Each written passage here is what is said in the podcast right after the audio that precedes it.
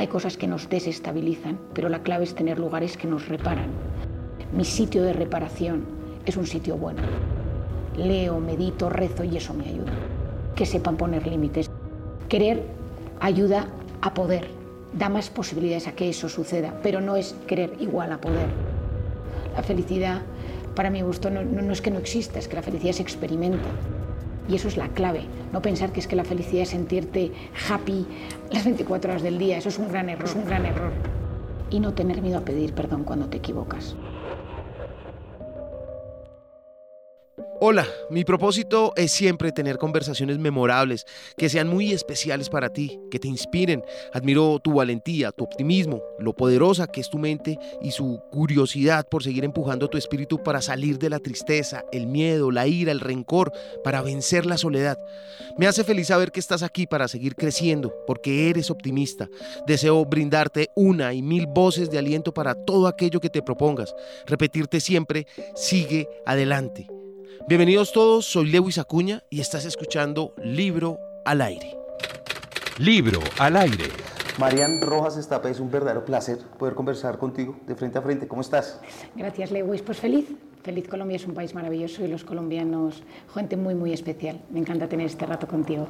¿En algún momento te imaginaste cuando te sentaste a escribir tu primer libro todo esto?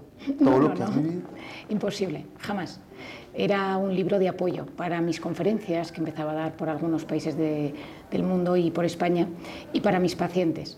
Y sobre todo lo que yo quería era pues, poder ayudar a las personas. Es verdad que el día que le entregué el libro a mi editora le dije, he escrito un libro que los que lo lean le ayudará pero yo atravesaba en ese momento una circunstancia personal muy, muy complicada con uno de mis hijos y me desvinculé del libro. Simplemente pensé, bueno, el que lo lea le ayudará, yo lo recomendaré, pero jamás pude, jamás pude imaginar esto que está sucediendo.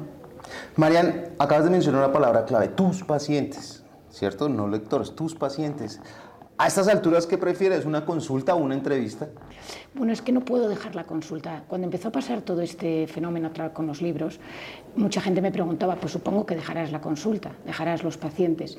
Y tuve momentos de gran reflexión hacia dónde me quería dirigir yo, qué quería, cómo quería transformar mi vida profesional, porque las presiones también eran fuertes. Yo doy conferencias, eh, pues tengo mi pequeño canal de Spotify o YouTube, eh, mis libros, y me di cuenta que no podía dejar la consulta. Lo primero porque en mis pacientes palpo cómo está la sociedad. Lo segundo es porque mi vocación es de curar. Yo soy médico.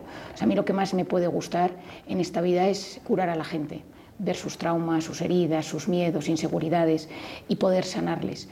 Es verdad que la divulgación ayuda, pero a mí me gusta llegar al corazón de la persona, tenerlo delante y, y ver cómo de repente me abre todo lo que le ha pasado y yo voy colocando esas inseguridades, miedos y traumas en su vida y me di cuenta que no podía dejar la consulta. Entonces que teniendo la consulta como eje principal de mi trabajo, tenía que ir introduciendo pues, las conferencias. Doy muy pocas conferencias proporcionalmente a las que me piden. Doy una a la semana, viajo muy poco, muy, muy poco. Antes de la pandemia viajaba más pero tengo cuatro niños pequeños y pues no, quiero conciliar y al final yo mando un mensaje que tengo que ser coherente y si no me acuerdo todas las semanas de cuál es mi sentido de vida, pues estaría todo el día viajando, que me encanta, ¿eh? y luego la divulgación, que es otro tema que me encanta, pues las entrevistas, eh, Spotify, pues algunos vídeos en, en Instagram o en YouTube pero es verdad que intento hacer un equilibrio entre todas las facetas para ayudar a las máximas personas sin dejar esa parte de los pacientes que me encanta. Y en este momento, ¿tú eres eh, Marian o eres la doctora Rojas? Siempre he sido Marian. O sea, me, soy, sé que soy la doctora Rojas, mi padre es el doctor Rojas, tengo una tía que es la doctora Rojas, que es la hermana de mi padre, pero yo siempre he sido Marian. De hecho, si alguien me llama doctora, pues a mí me gusta esa cercanía. Yo soy una persona muy cercana, muy, muy cercana. Me da igual que sea la persona más sencilla y humilde a una persona muy poderosa. Mi labor mm, empezó en, temas de solidaridad. Yo, desde muy pequeña, eh, parte de mi verano lo dedicaba a gente que sufre. Y entonces me fui a la India, me fui al Bronx, me fui a Camboya, me iba pues, a mm, temas de Europa en lugares muy pobres, pues a barriales de España. Y entonces siempre me ha gustado mucho la parte más sencilla, la gente muy humilde, porque te ayuda a entender el sufrimiento desde otro punto de vista.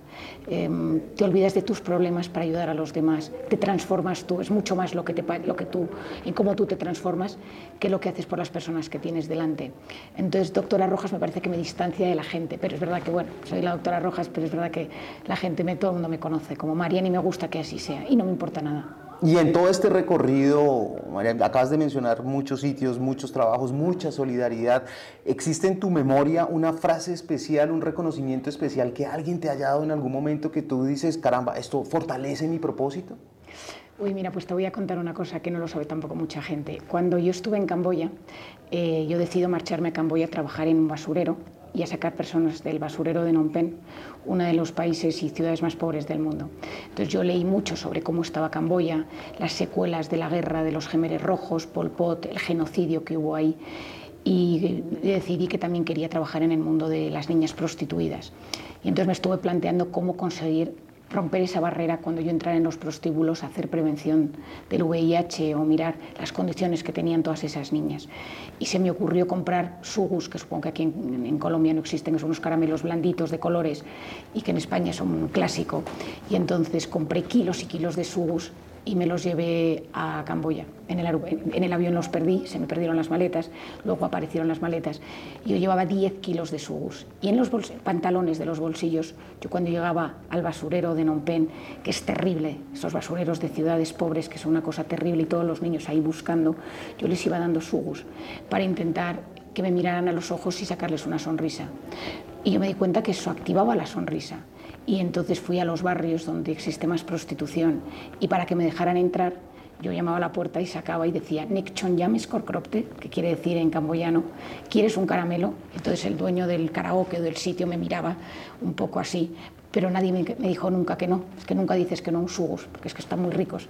Y entonces eh, cuando empecé, yo llevaba semanas allí, la gente me llamaba Madame Bombo, mamá caramelo. Entonces yo llegaba al basurero y decían, ha llegado Madame Bombo y el día que yo me marchaba eh, no avisé que me iba porque yo soy terrible en las despedidas, pero terrible es, o sea, yo me marcho de un sitio, me despido de alguien que se va y lloro, pero de forma desconsolada. Y entonces yo llevaba allí mucho tiempo y no me quería, y no me quería, o sea, me tenía que ir. Entonces me fui al aeropuerto y simplemente le había dicho a muy pocos que me marchaba.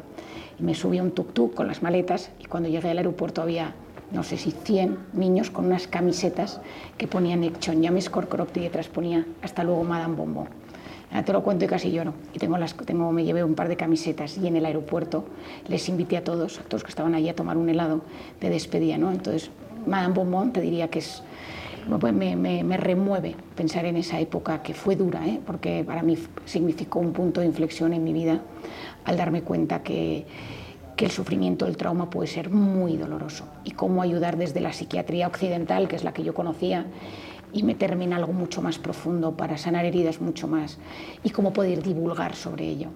Con la imagen que yo tengo con esta historia de esa Madame Bonbon, ¿cierto? ¿Cómo con esa realidad y tantas otras que conoces a través de tu consulta y escribes de los temas que escribes, es porque realmente hay daños, porque realmente hay traumas, porque hay realmente una búsqueda que es incesante y que a todos nos atañe. ¿Cómo se mantiene Madame Bombón? ¿Cómo se mantiene en esa línea? ¿Cómo no pierde el ánimo?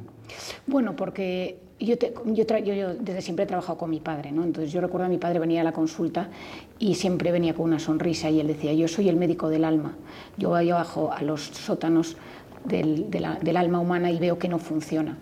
Y entonces mi padre es una persona que tiene un sentido de vida muy profundo y toda la vida lo he tenido y él me ha formado profundamente en este tema. Eso es una cosa. Por otro lado, es que sí que hay días que me afecta, sí que hay días que sufro. Llevo, por ejemplo, una época después de la pandemia muy dura de pacientes. Historias que me llegan, cartas que me llegan, de historias dolorosísimas. Estoy pensando, por ejemplo, hace como tres meses impartí una sesión en, una empresa y al terminar me dieron una carta. Alguien me dijo, toma esta carta, me la han dado para ti. Entonces en el coche, en el taxi de vuelta, leí la carta y yo lloré leyendo esa carta había un teléfono al final y le dije a mi secretaria que me la citara. Es una persona, yo tengo mucha lista de espera. Le dije, en la primer hueco que haya quiero ver a esta persona y la quiero, y la quiero ayudar. Y mientras la paciente me contaba su, historia presencialmente, yo ya la había leído en la carta, yo hacía esfuerzos por, por, no emocionarme y por ser capaz de mantener la distancia, porque hay historias realmente dolorosas. Lo que pasa es que aunque yo en esos momentos me puedo, de, o sea, me, me, retuerzo y, y, y veo cosas muy duras, tengo un lugar muy bueno de reparación. Es decir, yo siempre digo que en esta vida hay cosas que nos desestabilizan, pero la clave es tener lugares que nos reparan. En mi caso yo soy una persona que tengo una visión de la vida trascendental que me ayuda, tengo unos padres que me dan mucha estabilidad, física, emocional, de afecto. Tengo un marido, es persona vitamina total, es decir, es, la persona adecuada para haberme casado con él. No, de todo esto había pasado y es. Tengo cuatro niños que son oxitocina pura para mí y, yo llego a casa y de repente digo, nos vamos todos a jugar un partido de fútbol, pero porque yo también corro, juego con ellos o de repente hacemos un puzzle. Eh, tengo unas hermanas maravillosas, o sea, mi núcleo y luego tengo un grupo, yo tengo muchos amigos, pero tengo un grupo muy cercano de amigos que me reparan también. Entonces, mi sitio de reparación es un sitio bueno. Y luego hago deporte, voy a la naturaleza, leo, medito, rezo y eso me ayuda. Pero creo que cuando un médico, un profesional, está muy en contacto con el dolor, sea un oncólogo, sea un enfermero, o sean personas que realmente tienen que estar en contacto con el sufrimiento, yo siempre recomiendo lo mismo, que tengan un lugar donde se reparen y que sepan poner límites. Y habrá veces que digas, es que hasta aquí no puedo, es que en este momento esto me afecta demasiado. A veces me sucede a mí que digo, esto es demasiado duro, tengo que ponerme un límite porque estoy más sensible de lo normal, llevo semanas más duras y entonces también me protejo un poco ante ciertas cosas que me pueden desestabilizar. El tema de la felicidad es un tema muy recurrente, pues naturalmente obedece a todos nosotros, ¿cierto? Y hay muchas personas que están hablando de este tema. ¿Has escuchado un consejo, un mal consejo que hayas escuchado alguno de tus colegas o las personas que hablen de esto que tú dirías, ese es un mal consejo, eso no debería ser así? O sea, yo lo que creo es que como todo el mundo quiere ser feliz, lo primero que hay que hacer es definir la felicidad. Y lo segundo es que cada uno tiene su receta. Y entonces cada cual te cuenta la que a él o a ella le ha funcionado. Y a veces hay que tener cuidado porque algunas de esas recetas no son accesibles a todo el mundo. Y a veces decimos cosas que a otras personas les pueden herir. Por ejemplo, hay una frase muy clásica que es querer es poder. Si no, quiere, si, no, si no puedes es porque no quieres y no le estás poniendo suficiente voluntad. Por lo tanto, ese mensaje lo que te genera es culpa, te genera frustración. Querer ayuda a poder, da más posibilidades a que eso suceda, pero no es querer igual a poder. Entonces muchas veces uno da un mensaje demasiado fácil para los grandes temas de la vida que son mucho más complejos. Yo intento a veces, yo, explico las cosas y a veces las simplifico con ejemplos porque quiero que la gente se quede con el mensaje y sepa que hay cosas que funcionan no diría que hay malos mensajes, sino que hay momentos en los que hay cosas que las personas transmiten que utilizan sus propias experiencias y que esas experiencias no sirven para todos. Yo intento explicar que en esta vida hay, lo primero es tener las necesidades básicas cubiertas. Esas necesidades básicas son claves, la comida, tener un, un trabajo, con qué vivir, es que esto es clave, y a partir de ahí ir montando, ir estructurando mensajes para tener un cierto equilibrio interior. La felicidad para mi gusto no, es que no exista, es que la felicidad se experimenta en momentos en los que tú te das cuenta que hay un equilibrio. Yo, Marian Rojas, soy feliz, pero tengo muchos temas que me preocupan. Hay días que lloro, pero soy feliz. Hay días que estoy enfadada, pero soy feliz, porque globalmente hay un sentido de vida, hay un equilibrio entre mis deseos y lo que voy logrando pero hay cosas malas que me pasan todos los días, hay frustraciones, hay incomprensiones, hay frustraciones, y eso es la clave. No pensar que es que la felicidad es sentirte happy las 24 horas del día, eso es un gran error. Marian, ya para terminar, dos preguntas muy puntuales. La primera es, ¿cómo afecta todo este tema que nos expones en tu libro en la productividad, pensando en quien dirige una empresa, pensando en quien da empleo, pensando en el que tiene que ejercer un liderazgo? Bueno, yo creo eh, que en las empresas tiene que existir buenos líderes, es decir, grandes errores, un gran error a lo largo de la vida ha sido que grandes directores generales, presidentes o CEOs eh, son personas que no tenían buena gestión humana. Yo creo que no debemos potenciar el acceso a grandes puestos de responsabilidad a personas que no crean en el mundo emocional y en apostar por las personas, por las emociones, por la salud mental. Para mí un buen líder es una persona que tiene un mensaje, y tiene un mensaje y sabe lo que quiere, porque eso es clave. No hay nada peor que un líder que no sabe lo que quiere. Lo segundo es que sabe comunicarlo, es decir, que tiene habilidades comunicativas, pues a todo el mundo no puede ser un buen líder. Lo tercero, es optimista al respecto, es decir, tiene un cierto sentido de humor a la hora de transmitir todo esto, porque las empresas pasan por momentos mejores y peores, porque tienes que dar buenas y malas noticias, y todo ello desde, desde la pasión, es decir, desde la capacidad de decir, esto me lo creo, esto me gusta, e intento mantener una cierta coherencia de vida. Nos gustan los líderes que nos inundan con su ejemplo, de repente lo ves y dices, es que me quiero parecer a él. Yo muchas veces les pregunto a mis pacientes, ¿te gustaría convertirte en tu jefe? Y mucha gente dice que no. Es que mi jefe no se porta bien, mi jefe no es buena persona, mi jefe es egoísta.